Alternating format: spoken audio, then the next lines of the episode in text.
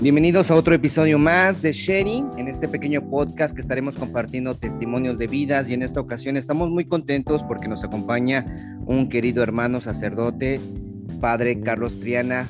Muchas gracias por estar con nosotros. ¿Cómo está? Hola, muy buenas tardes. Qué gusto estar con ustedes. Gracias, Padre, por aceptar la invitación. De verdad, gracias mucho a Dios también por su tiempo. Este, y pues queremos comenzar platicando sobre su vida antes de ser sacerdote, cómo ha sido, cómo fue, mejor dicho, este, esa decisión, padre. ¿Quién era Carlos Triana antes de ser sacerdote? Pues era un chavo, yo nada más viví en mi parroquia, en mi pueblito colombiano, allá en la costa atlántica, cerca de Panamá, y era un jovencito perteneciente a un grupo juvenil, y a los 12 años que me dieron las ganas de irme al seminario, me entró unas ganas enormes de ser sacerdote y los primeros 12 años pues ahí en mi pueblo como un chiquillo en la escuela, en el grupo, en la oración, jugando fútbol, yendo al mar, como cualquier muchacho. Pero de ahí a los 12 años ya me dieron ganas de irme al seminario. Padre, ¿y en esa edad tuvo alguna, algún contacto con la renovación carismática ahí donde era usted? No, el grupo de oración no era exclusivamente carismático, pero se cantaban todas las canciones carismáticas, se hacía mucha oración, se tenía mucho entusiasmo, era un grupo muy vivaz, alegre, contento. Y ahí yo no experimentaba en ese momento que era carismático, que no era carismático. Después supe que era un grupo juvenil común y corriente de mi pueblo, de allá de la parroquia. Órale, qué padre. Y la, cuestión, padre, de, poder escuchar o discernir dónde nos, quiere Dios, o sea, cómo discernir la vocación.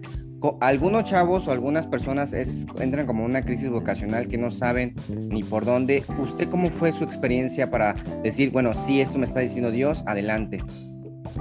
Mira, uno es muy chiquito y a esa edad uno no tiene mucho discernimiento, pero tiene datos. Yo iba en un auto de mi pueblito a Medellín, la capital, y en el autobús iba un grupo de jóvenes cantando a Dios. Y cantaban con guitarras, con banderetas, y yo me atreví a preguntarles que a dónde iban, que por qué tan contentos y hablando de Dios. Y me dijeron que iban para el seminario. Era un grupo de jóvenes que iban al preseminario a ver si los aceptaban para ser seminaristas sacerdotes.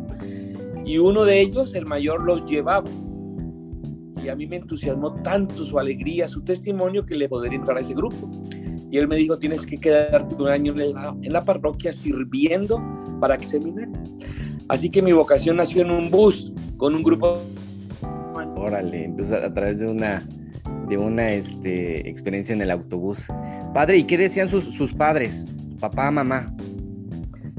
Cuando regresé de las vacaciones a Colombia y les presenté mi deseo de ir al seminario, se extrañaron, como todos los papás, y se preocuparon porque dijeron, eso debe costar mucho, un internado y todo lo que piden allá, que uniformes, que ropa para educación física, que cosas de la cama, etcétera. Se preocuparon por lo económico, pero Dios me presentó inmediatamente la mejor manera para que ellos no se presentaran. Un benefactor de mi pueblo dijo que me ayudaría a mí para que no tuviera ninguna necesidad para ir al seminario. Así que todo se fue dando, Dios fue acomodando las cosas. Wow, padre, eso, es providencia, ¿verdad, padre? Providencial. Y, y, esa parte de providencia, padre, este, por lo menos aquellos que están de lleno de 100% tiempo completo en la evangelización, ¿qué opina de esos laicos que están 100% y dedicados a, a, la evangelización y que están ahora sí dependiendo de la providencia de Dios. Mira, el Evangelio mismo, la escritura misma lo dice que el trabajador tiene derecho a su salario. A veces el salario viene directamente de una parroquia, de una institución, de un apostolado que provee al evangelizador. Pero a veces es Dios mismo el que provee y él busca la manera de que no le falte nada al evangelizador. Yo como sacerdote de 33 años, puedo dar testimonio que a este evangelizador nunca le ha faltado nada y ha tenido de más, porque esa es la providencia de Dios. Como bien que el Señor no, no, no se deja ganar en generosidad, ¿no? Así es. Así es. Bueno, padre. ¿Y cómo, cómo es el proceso para ser un sacerdote eudista? ¿Primero estuvo como sacerdote diocesano o el seminario fue de esa congregación eudista? No, no, yo conocí entonces a la diócesis de Antioquia a la que pertenecía y al seminario que fui, fui por la diócesis de Antioquia y ahí terminé la prepa. Solo que ese seminario lo dirigía mi congregación, los eudistas. Y ahí me parecía especial la manera como vivían ellos, eran unos padres diferentes. Y le comenté a uno que yo quería ser como ellos. Y él me dijo, termina primero aquí, sigue orando y discerniendo. Y después de que termine la prepa, miramos si puedes ir a nuestra congregación. Y así fue como decidí entrar a la congregación de los padres eudistas. De ahí pasé a filosofía, me mandaron a Bogotá. Allá fue la licenciatura en filosofía, la licenciatura en teología y me ordené sacerdote en 1988. Claro, una formación específica para ser eudista. Ah, ya, sí, sí. Con todos los elementos propios para ser lo que somos nosotros, formadores y evangelizadores. Eso es la congregación eudista. Forma sacerdotes, formadores y evangelizadores. Es donde, no sé si usted me corrige, padre, es este lo de donde tiene una emisora Minuto de Dios, el padre John Mario y el padre Diego Jaramillo. Exactamente, esa, esa, es nuestra congregación. Ahí estudié yo en el Minuto de Dios. Con John Mario Montoya es compañero de asiento de mi, de mi, de mi curso. Y el padre Diego Jaramillo, formador, es mi profesor de catequesis en el Seminario Mayor. Sí, el Minuto de Dios es una obra de los padres eudistas de Colombia. Órale, padre. ¿Y cómo es que de Colombia vino para México, padre? ¿Cómo, cómo estuvo esa movida?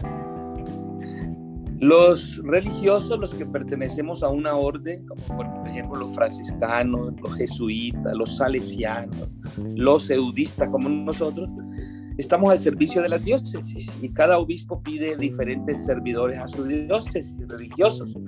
Y el obispo de Coatzacoalcos, don Carlos Talavera, le pidió a nuestro superior que le mandara a varios eudistas para ayudar en el seminario de Coazacualco y en ese contingente de padres me mandaron a mí y así vinimos a México.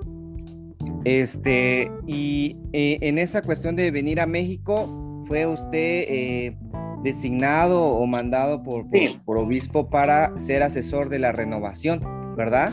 ahí en México? Bueno, entonces, entonces yo vine como formador del seminario de Coazacualco, después fui a estudiar a París y después vine a trabajar a la Arquidiócesis de México porque el cardenal don Norberto Rivera nos pidió a los eudistas que le ayudáramos en un seminario en México.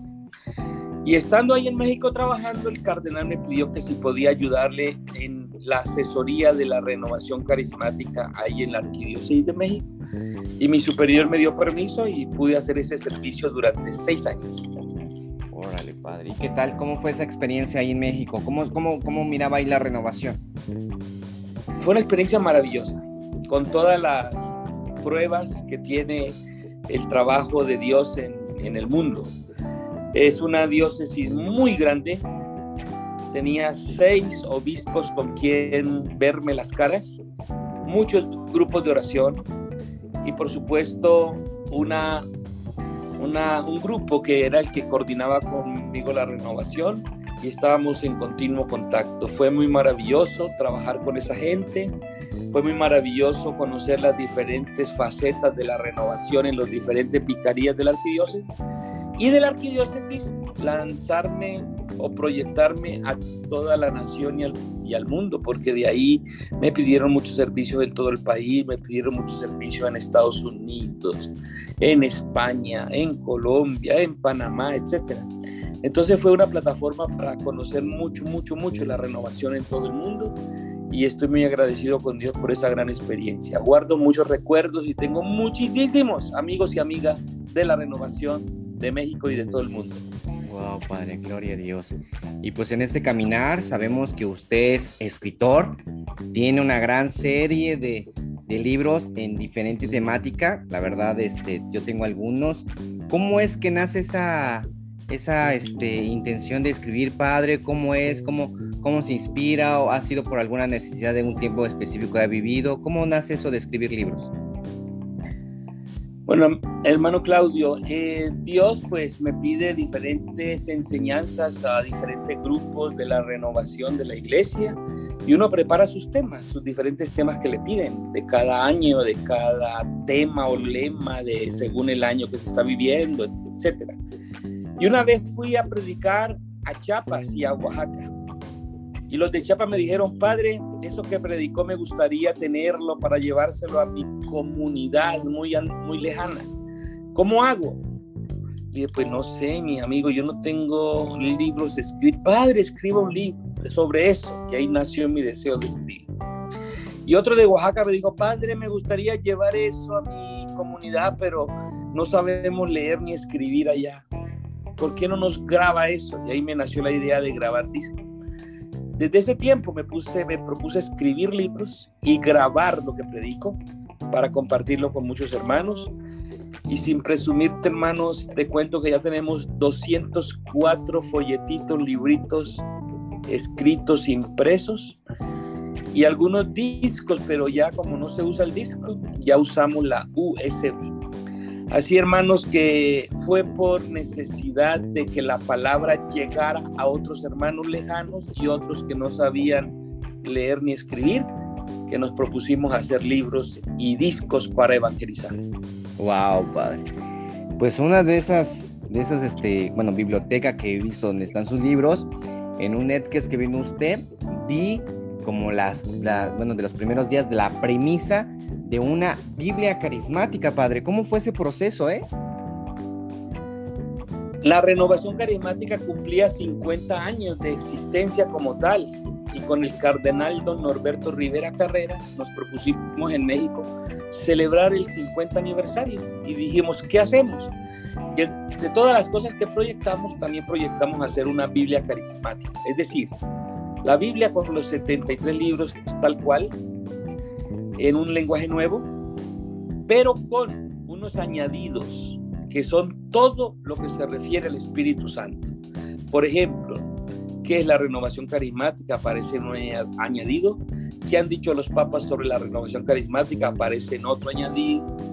¿Qué es el bautismo en el Espíritu Santo? Aparece en otro añadido.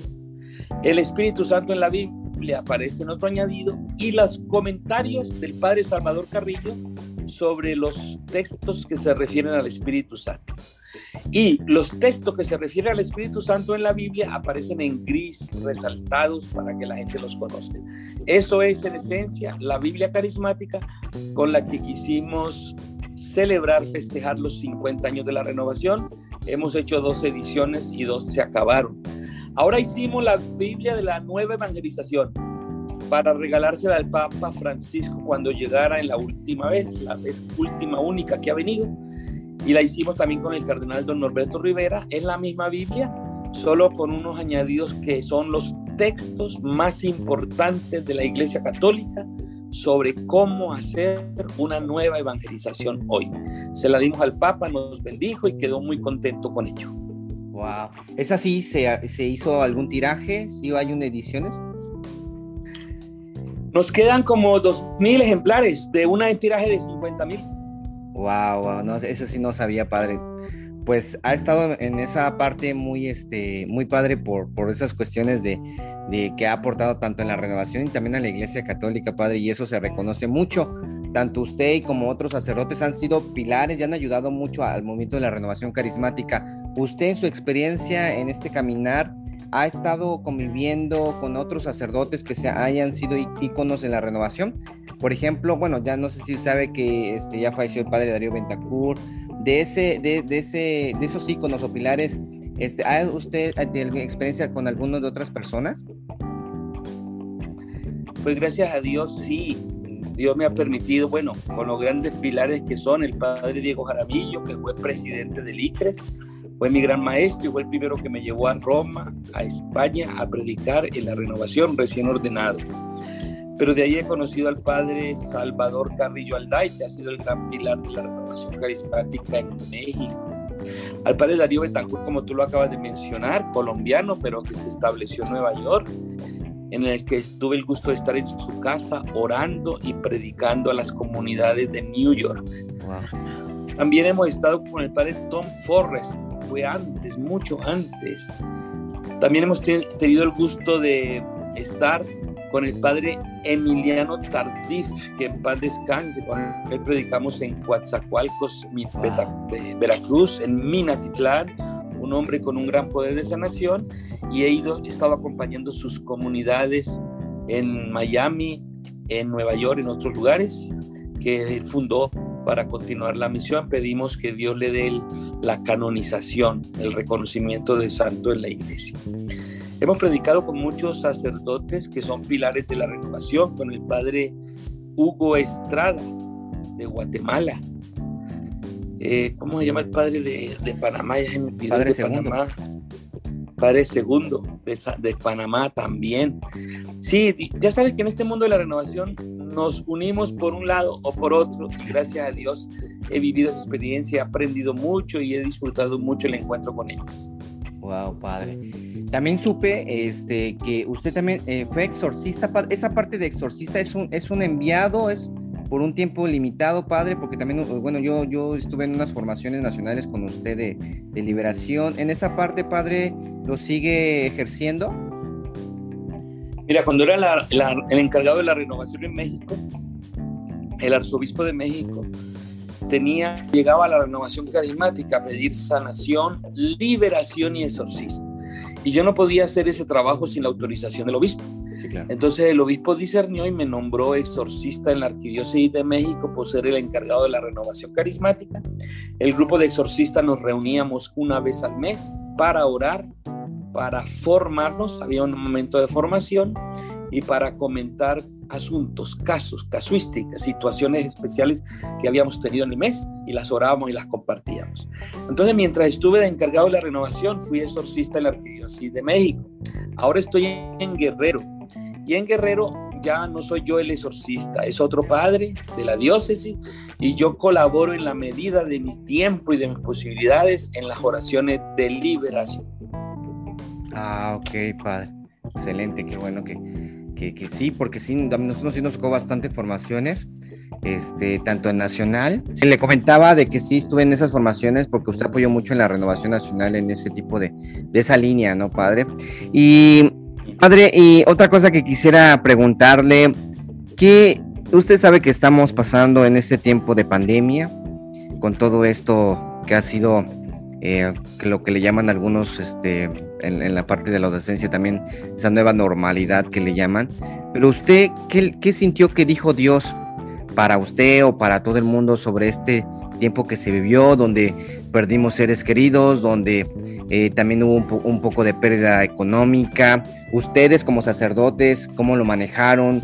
Si hubo preocupación tanto por los feligreses, cómo ustedes se, sostuvieron en ese tiempo ¿Qué, sintió usted, padre, o, cómo, o, qué este, discernió, qué, qué, significó este tiempo o, este tiempo que estamos viviendo? Dios nos interpela a través de los signos de los tiempos, dice la iglesia. Y Dios a través de la pandemia nos ha interpelado a todos. Y nos ha mostrado que somos, nos ha recordado que somos peregrinos pasajeros, que por este mundo estamos un breve tiempo nada más y que la meta, la meta es la vida eterna. Dios nos ha sacudido, nos ha interpelado y nos ha recordado ese mensaje. Pero nos ha mostrado que Él no está lejos de nosotros, que Él está con nosotros. ¿Dónde está en esta pandemia? Está en los médicos que nos cuidan, nos atienden está en los medios de comunicación que nos recuerdan cómo debemos, debemos cuidarnos para no contagiar. Está en las personas que están ayudando a los enfermos, a los pobres, a los moribundos, a los difuntos. ¿Dónde está el Señor? Está en los científicos que están buscando la sanación, las medicinas, las mm, vacunas para que nos liberemos de este mal. Dios nos ha dicho que Él está con nosotros pero que recordemos que la vida es pasajera y que la meta que no debemos olvidar es el cielo. Dios ante un mundo que estaba distraído por la tecnología y por las ataduras mundanas, Dios nos ha sacudido con esta pandemia para recordarnos que somos de Él, que somos pasajeros, y que vamos a la vida eterna. Amén, Padre. Nos, gracias por esas palabras, Padre. Y ya para finalizar, me gustaría que este, nos compartiera este, si hay un medio o un vínculo para poder adquirir su material de sus libros, este, si hay un número telefónico, correo, si se está enviando por, este, por paquetería o si también está para uso de digital, que nos comparta eso, Padre. Muy bien, mi hermano. Eh, prontamente va a salir a la luz una página que está en elaboración mía. Se llama Padre Carlos Triana es la página web Padre Carlos Triana. Ahí van a aparecer mis 204 libritos. Ahí van a poder adquirirlos de manera digital. Pero tengo mi correo electrónico carlostriana.hotmail.com carlostriana.hotmail.com y tengo mi WhatsApp que es de este teléfono 55 91 98 64 35 y tengo el Facebook, Padre Carlos Triana, Facebook. Ahí pueden ver mis libros, pueden ver mis mensajes, mis pequeños videitos. Y entonces los invito, sobre todo a que estén listos porque pronto va a salir mi gran página con todos mis libros para que los puedan disfrutar a un costo muy económico porque la idea es evangelizar y llevar la palabra por los caminos digitales. Excelente, Padre. Pues ya está dicho. Muchísimas gracias por su tiempo, Padre. Que Dios bendiga su apostolado donde está usted en su parroquia. Le agradezco mucho. Oramos por todo su servicio, oramos por todos sus feligreses, por su salud, por toda su familia. Y le mando un abrazo desde Chiapas. Gracias, Claudio. Un abrazo a mis amigos y amigas y espero un día estar por allá con ustedes. Claro que sí, Dios mediante, Padre. Un abrazo. Dios los bendiga. Dios.